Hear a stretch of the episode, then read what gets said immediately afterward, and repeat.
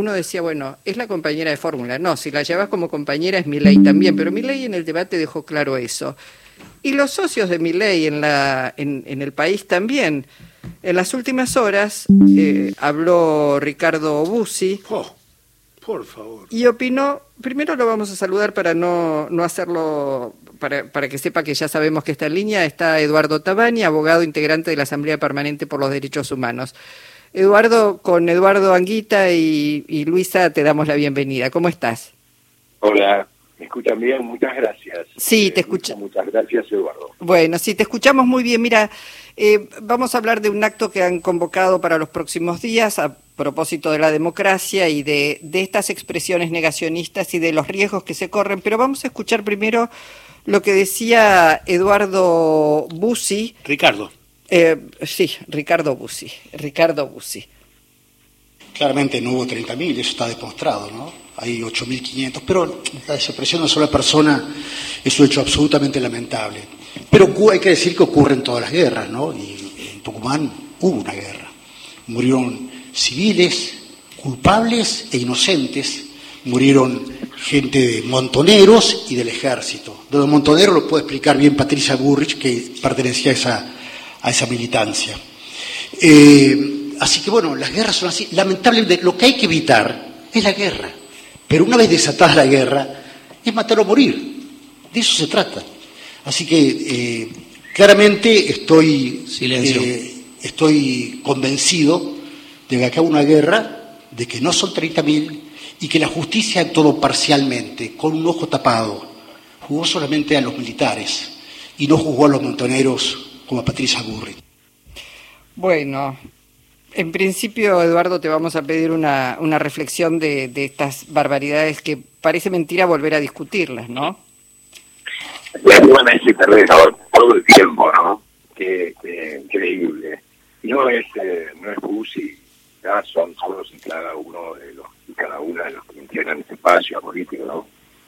Eh, es decir, toman eh, esta suerte de, de frases hechas de latillo que además eh, fueron parte de la defensa que eh, en algún momento arguyó la dictadura, los responsables de genocidio en Argentina. No se repiten y como aquello de que, digamos, miente, miente que algo quedará, es decir, puede calar en algunas conciencias este, esto que es una falsedad voces, ¿no? Todos sabemos que ahí hay la verdad, claramente, no, no, no, no digo nada nuevo, se está diciendo, y ustedes seguramente comentarán o reportarán, reportarán a cantidad de compañeros o del, movimiento de derechos humanos, compañeras, madres, abuelas, etcétera, se dan cuenta de esto mismo que yo seguramente voy a decirles y que he repetido en otros medios, que mienten todo el tiempo, ¿no? Es decir, el problema es si no pueden mentir a todos todo el tiempo, yo creo que eso no van a poder hacerlo. Eh, pero discutir el número, eh, sobre esto de si fue o no una guerra, excesos. Mire, no hubo ni error ni exceso, fue un genocidio y eso está probado. No se los voy a contar a ustedes que son eh, eh, periodistas conscientes y, que han eh, atravesado ese tiempo, porque nosotros somos parte de ese tiempo. A nosotros nadie nos va a contar lo que pasó.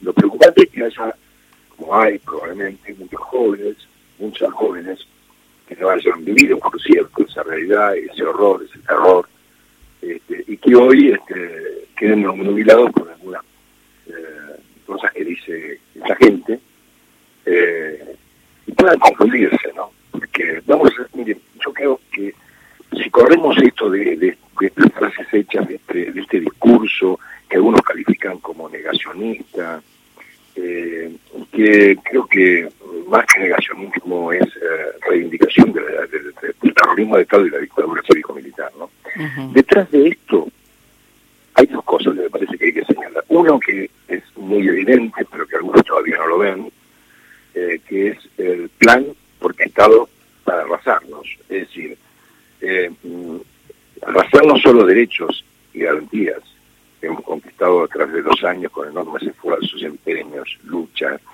sacrificios, sangre, sudor, ¿no? Eh, eh, esos derechos conquistados con tanto esfuerzo, que, que seguramente ustedes lo tienen tan claro como la audiencia, seguramente también lo sigue, ¿no? Eh, pero no vale la pena tenerlo presente también. Hay eh, detrás de esto un plan para arrasarnos, eh, no solo en nuestros derechos individuales, no, no solo en esto que señala UCI con tanta eh, sino en, en, lo que es, digamos, la riqueza de nuestro país, la disponibilidad de los recursos de nuestro país, en cada una de las palabras, de los dichos, del, la, que sería o es la cabeza del partido, un partido para mi gusto absolutamente neofascista, eh, que, ha encontrado un nombre que, no le queda grande, no le cabe, no le corresponde.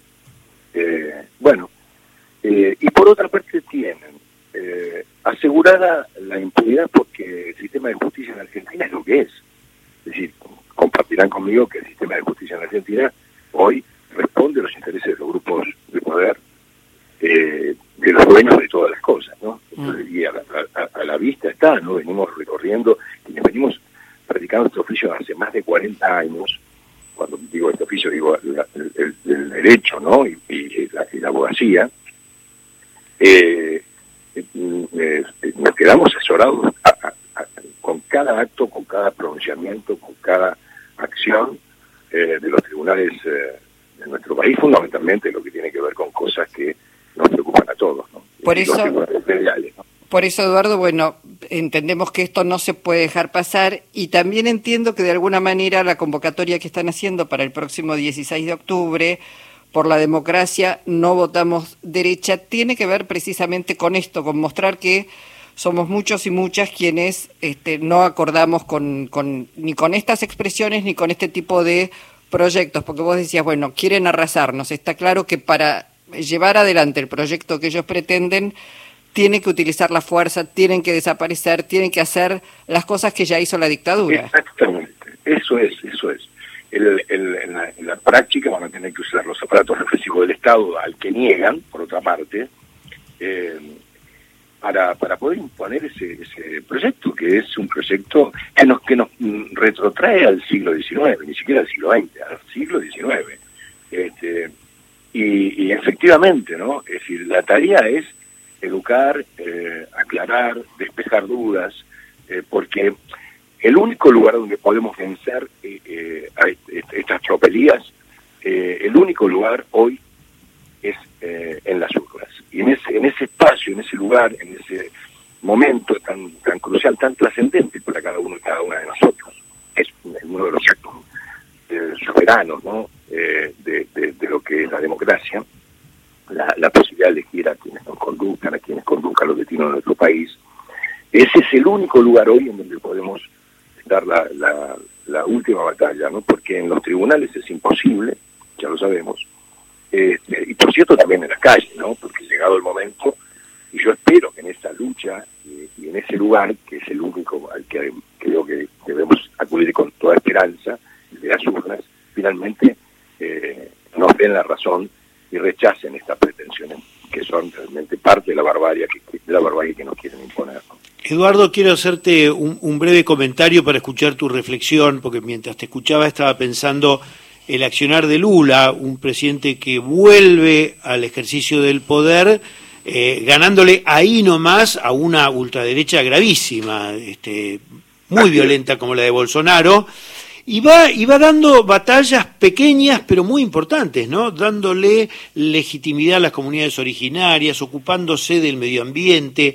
Ahora los tribunales, también influenciados por, por el sector de Lula, acaban de votar contra eh, los agrotóxicos, es decir, se empiezan a ver en Brasil cosas que no son solamente la defensa de banderías, sino el ejercicio real de los derechos. Y yo te escuchaba vos mientras decías que vienen a arrasarnos, y en realidad vienen a arrasar con todos los derechos, con los derechos de la tercera edad, con los derechos laborales, con los derechos conquistados como la asignación universal. Entonces que es muy importante asociar esto no solamente con algo que a nosotros nos lacera, como es el negacionismo de lo que sucedió en los años 70 en la Argentina, sino que también hay que tomar conciencia de que esto afecta a muchísimas personas que a lo mejor en los 70 no tienen ni noción de quién era Videla. Absolutamente, ese, eh, eh, sector tan importante, ese, colectivo, universo tan importante de jóvenes. Eh, eh, como vos decís, Eduardo, hay una cantidad de políticas que de ganar esta gente, vuelvo a decir, serían arrasadas, ¿no? Todo el tema, mira, lo vemos en, lo vemos concretamente en Jujuy.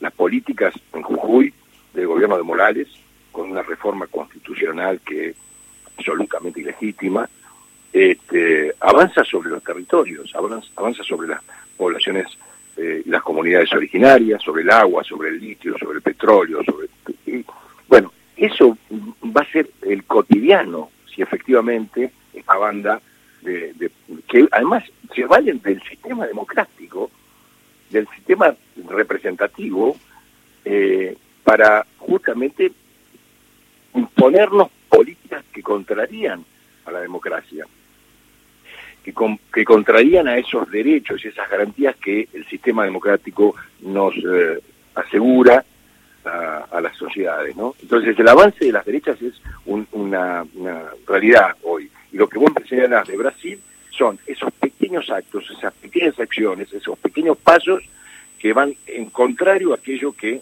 las derechas en Brasil y en el mundo pretenden para sus sociedades. Porque en definitiva lo que es es la acumulación, es el aumento de la tasa de ganancia de los sectores privilegiados, eh, la concentración o reconcentración de la riqueza cada vez en menos manos, este, y bueno, y la miseria y la exclusión de millones y millones. ¿no? Mm. ese es el plan también de esta gente, porque son muy liberales o ultraliberales en lo económico, pero son fascistas en lo político, y eso es una evidencia que nadie puede eh, negar.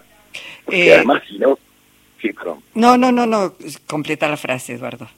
No, porque y eso es, eh, yo espero que no, tengamos necesidad de comprobarlo en la, realidad, en la práctica, ¿no? Claro, claro. Efectivamente, en las urnas finalmente consigamos torcer esta, esta intención que aparece además que sostenida por los medios hegemónicos, porque es mentira que juegan a un, a un lado y, golpean al otro, es decir, golpean siempre al mismo sector este, y, se sostienen en estos dos eh, eh, programas o proyectos que tienen dos candidatos que absolutamente coinciden en la mayoría de las cosas.